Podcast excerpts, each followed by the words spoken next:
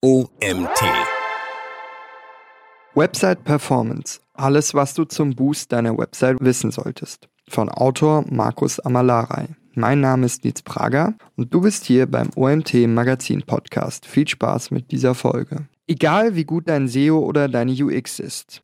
Wenn deine Website zu langsam für deine Nutzer ist, verlierst du sie so schnell, wie sie gekommen sind. Und viel schmerzhafter. Leads wirst du auf diesem Weg nicht generieren können welche Erfolgsfaktoren die Ladezeit deiner Website in neue Sphären katapultieren und wie du diese planen und sofort umsetzen kannst, darum geht es in diesem Artikel. Warum ist PageSpeed so wichtig? Nichts ist sicherer als der Wandel. Klarer Fall, oder? Und das gilt besonders für die Webtechnologien und damit für die Website-Performance, die für alle Unternehmen entscheidend sind, die mit und über das Netz Geld verdienen. Web-Features entwickeln sich rapide weiter und das Grundprinzip dabei lautet, Zeit ist Geld. Die Ladezeit hat direkte Auswirkungen auf die Conversion und letztlich auf die Umsätze, die mit der Seite generiert werden. Ein paar Beispiele. Amazon hat 2006 errechnet, dass das Unternehmen 1,6 Milliarden Dollar im Jahr weniger Umsatz machen würde, wenn die Ladezeit der Seite eine Sekunde langsamer wäre.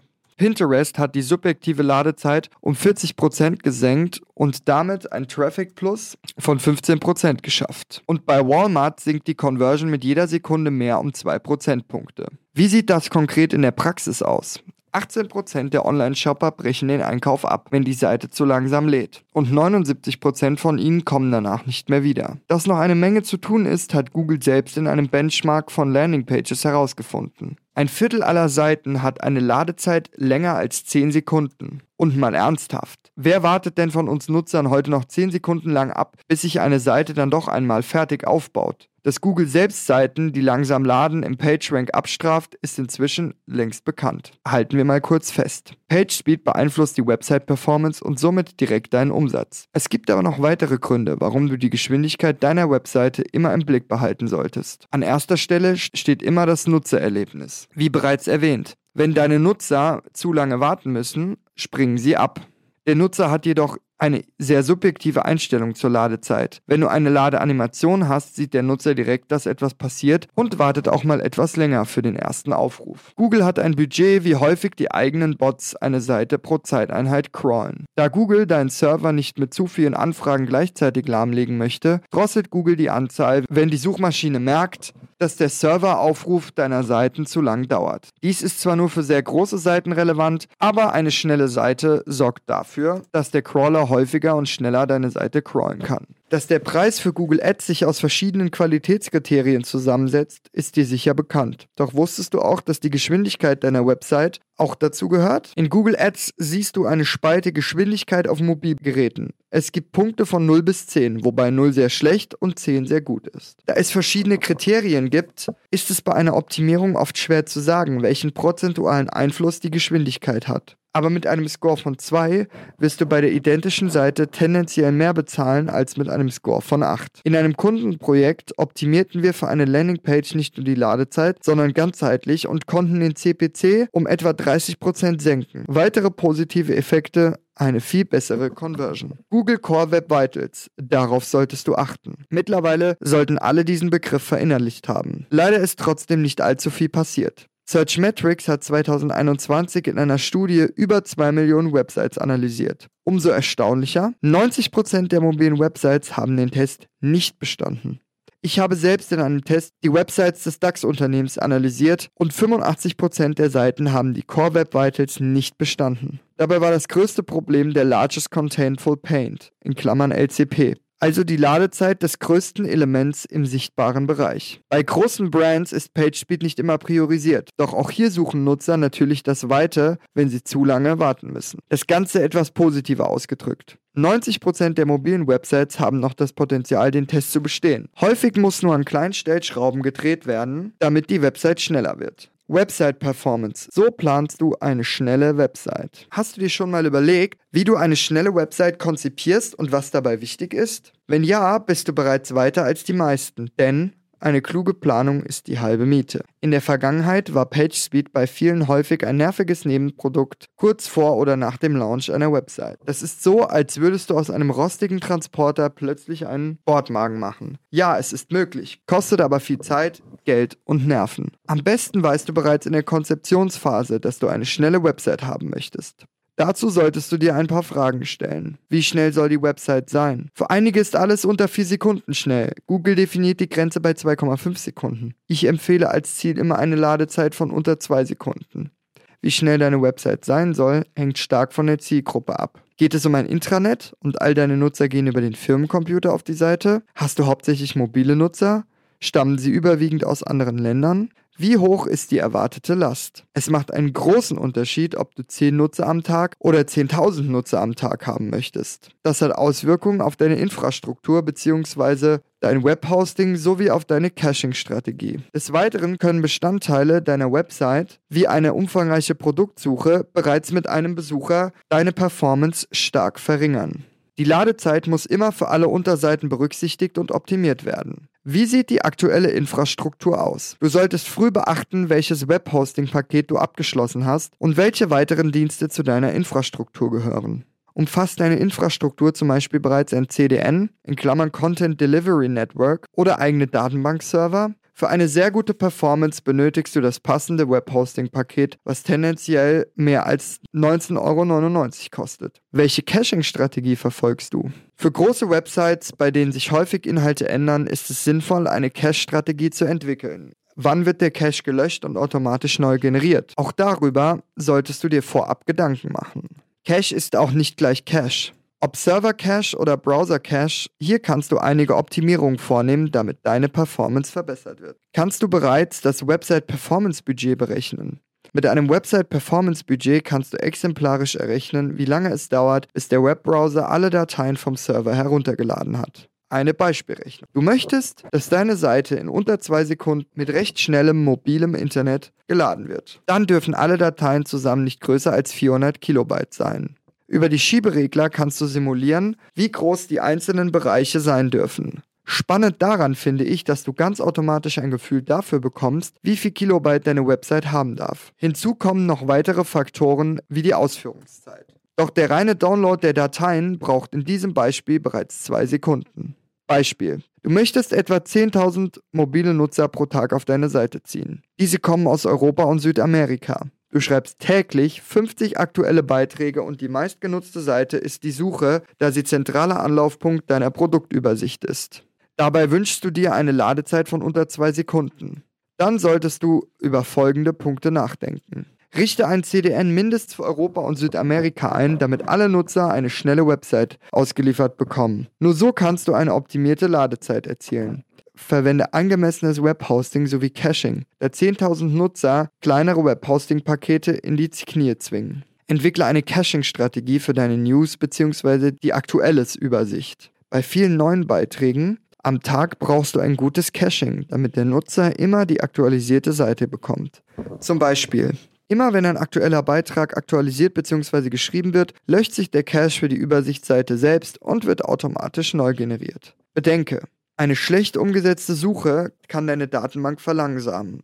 Wenn die Suche ein zentraler Punkt deiner Seite ist, solltest du über einen eigenen Suchindexer wie Solar oder Elasticsearch nachdenken. Diese sind für extrem schnelle Suchen ausgelegt und entlasten deine Datenbank.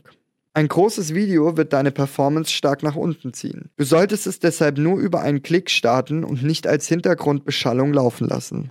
Mit diesen konkreten Maßnahmen wird deine Website schneller.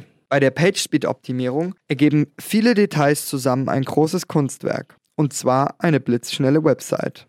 Mit einer Website verhält es sich wie mit einem großen Puzzle.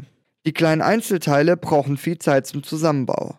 Mit weniger Teilen, einfacheren Formen und klareren Farben lässt sich die Zuordnung der Teile und der Aufbau des Gesamtbilds viel schneller umsetzen. Einige der langfristig gültigen Tricks, das Puzzle einfacher zu machen, möchte ich hier kurz wiedergeben. Erstens, statisches HTML. Mit der wichtigste Punkt ist es, statisches HTML vorzuhalten. Stell dir folgendes vor. Der Besucher kommt auf deine Website und der Aufruf der HTML-Datei dauert jedes Mal 5 Sekunden. Bei jedem Aufruf erfolgen diverse Datenbankabfragen. Wenn nun jede Datenbankabfrage eine halbe Sekunde dauern würde, wären das bei 10 Abfragen 5 Sekunden. Hier spricht man von dynamisch generiertem HTML.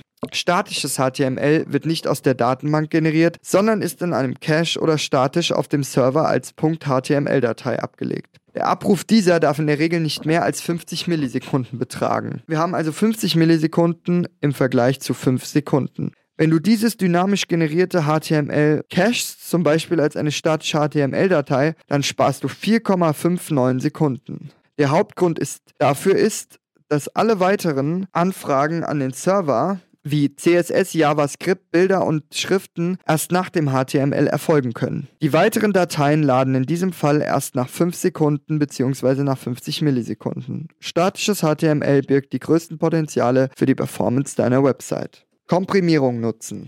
Wenn der Webbrowser ein 100 KB HTML-Dokument herunterladen muss, kann der Server diese Datei vorher mit Hilfe von gzip oder Broadly komprimieren. Die Datei verkleinert sich dann auf ca. 25 Kilobyte, wird komprimiert an den Webbrowser übermittelt, der diese entpackt und sie dann verarbeiten kann. Das funktioniert mit allen textbasierten Inhalten. Dazu gehören JavaScript, CSS, SVGs und Schriften. Bilder können auf diese Weise nicht komprimiert werden, da sie in der Regel bereits komprimiert sind. Da JavaScript und CSS heutzutage durch den exzessiven Einsatz von Frameworks immer größer werden, kannst du hier häufig mehr als 60% einsparen. Um die Komprimierung zu aktivieren, reichen ein paar Zeilen in der Webserver-Konfiguration bzw. HT-Access-Datei. Bilder für Web optimieren. Wenn man nur die Dateigröße betrachtet, ist hier das größte Potenzial. Leider sieht man es immer wieder, dass Bilder zu groß oder nicht für Web optimiert hochgeladen werden. Mittlerweile gibt es das Bildformat WebP. WebP ist ein modernes Bildformat mit einer besseren Komprimierung als JPEG.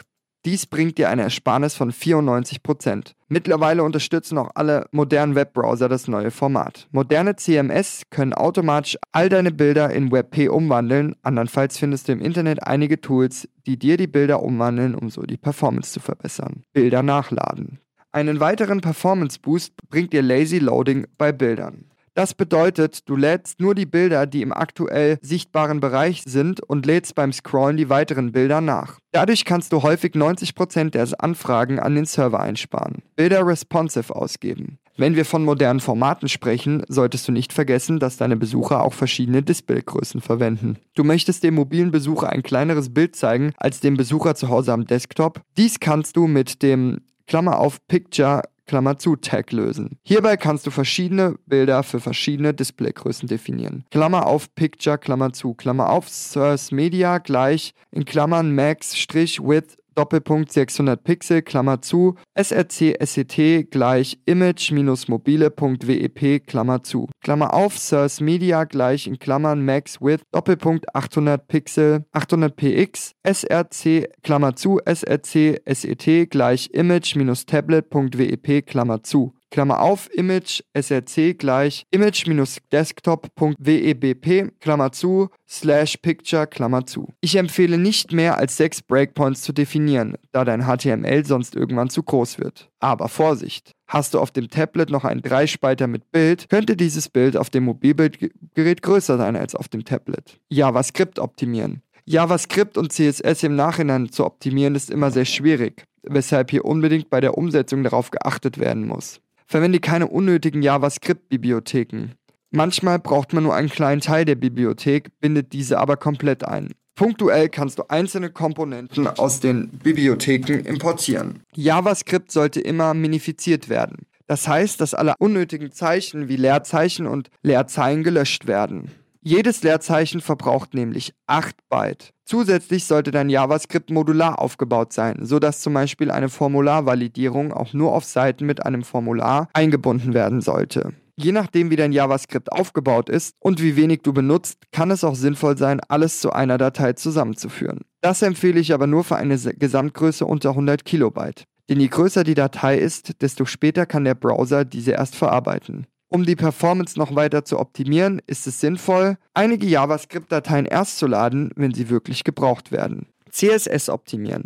Für CSS gilt das gleiche wie für JavaScript. Zusätzlich solltest du auf zu lange Verkettungen der Selektoren verzichten. Schlechter CSS-Selektor. main.wrapper.inner-wrapper p in Klammern color Doppelpunkt red Semikolon Klammer zu. Es ist besser, dem Paragraphen eine Klasse zu geben wie .c-red Klammer auf color Doppelpunkt red Klammer zu. Das klingt kleinlich, aber wenn du die letzten 5% herausholen willst, zählt jedes Byte. Zusätzlicher Vorteil, das Rendering vom Webbrowser wird schneller. Je länger die Verkettung ist, desto länger benötigt dieser zur Verarbeitung. Dabei geht es zwar nur um Millisekunden, aber viele Millisekunden ergeben auch mal eben eine Sekunde. HTTP 2 nutzen. Bei HTTP 1 war es noch so, dass der Webbrowser jede Datei nacheinander herunterladen musste wie bei einem Wasserfalldiagramm. Mit HTTP 2 kann der Webbrowser mehrere Dateien gleichzeitig mit einer Verbindung herunterladen. Das bringt dir einen Boost von mehr als 40%, da der Webbrowser nicht jedes Mal erneut eine Verbindung aufbauen muss. Leider sind einige Server noch auf HTTP 1 gestellt. Häufig kannst du das per Knopfdruck aktivieren. HTTP 3 steht schon in den Startlöchern und wird von ein paar Dienstleistern bereits unterstützt. Es wird jedoch noch einige Zeit dauern, bis alle Hosting-Anbieter das Ganze unterstützen. Cache-Header korrekt setzen. Mit Cache-Headern kannst du dem Webbrowser mitteilen, ob und wie eine Website gecached werden soll.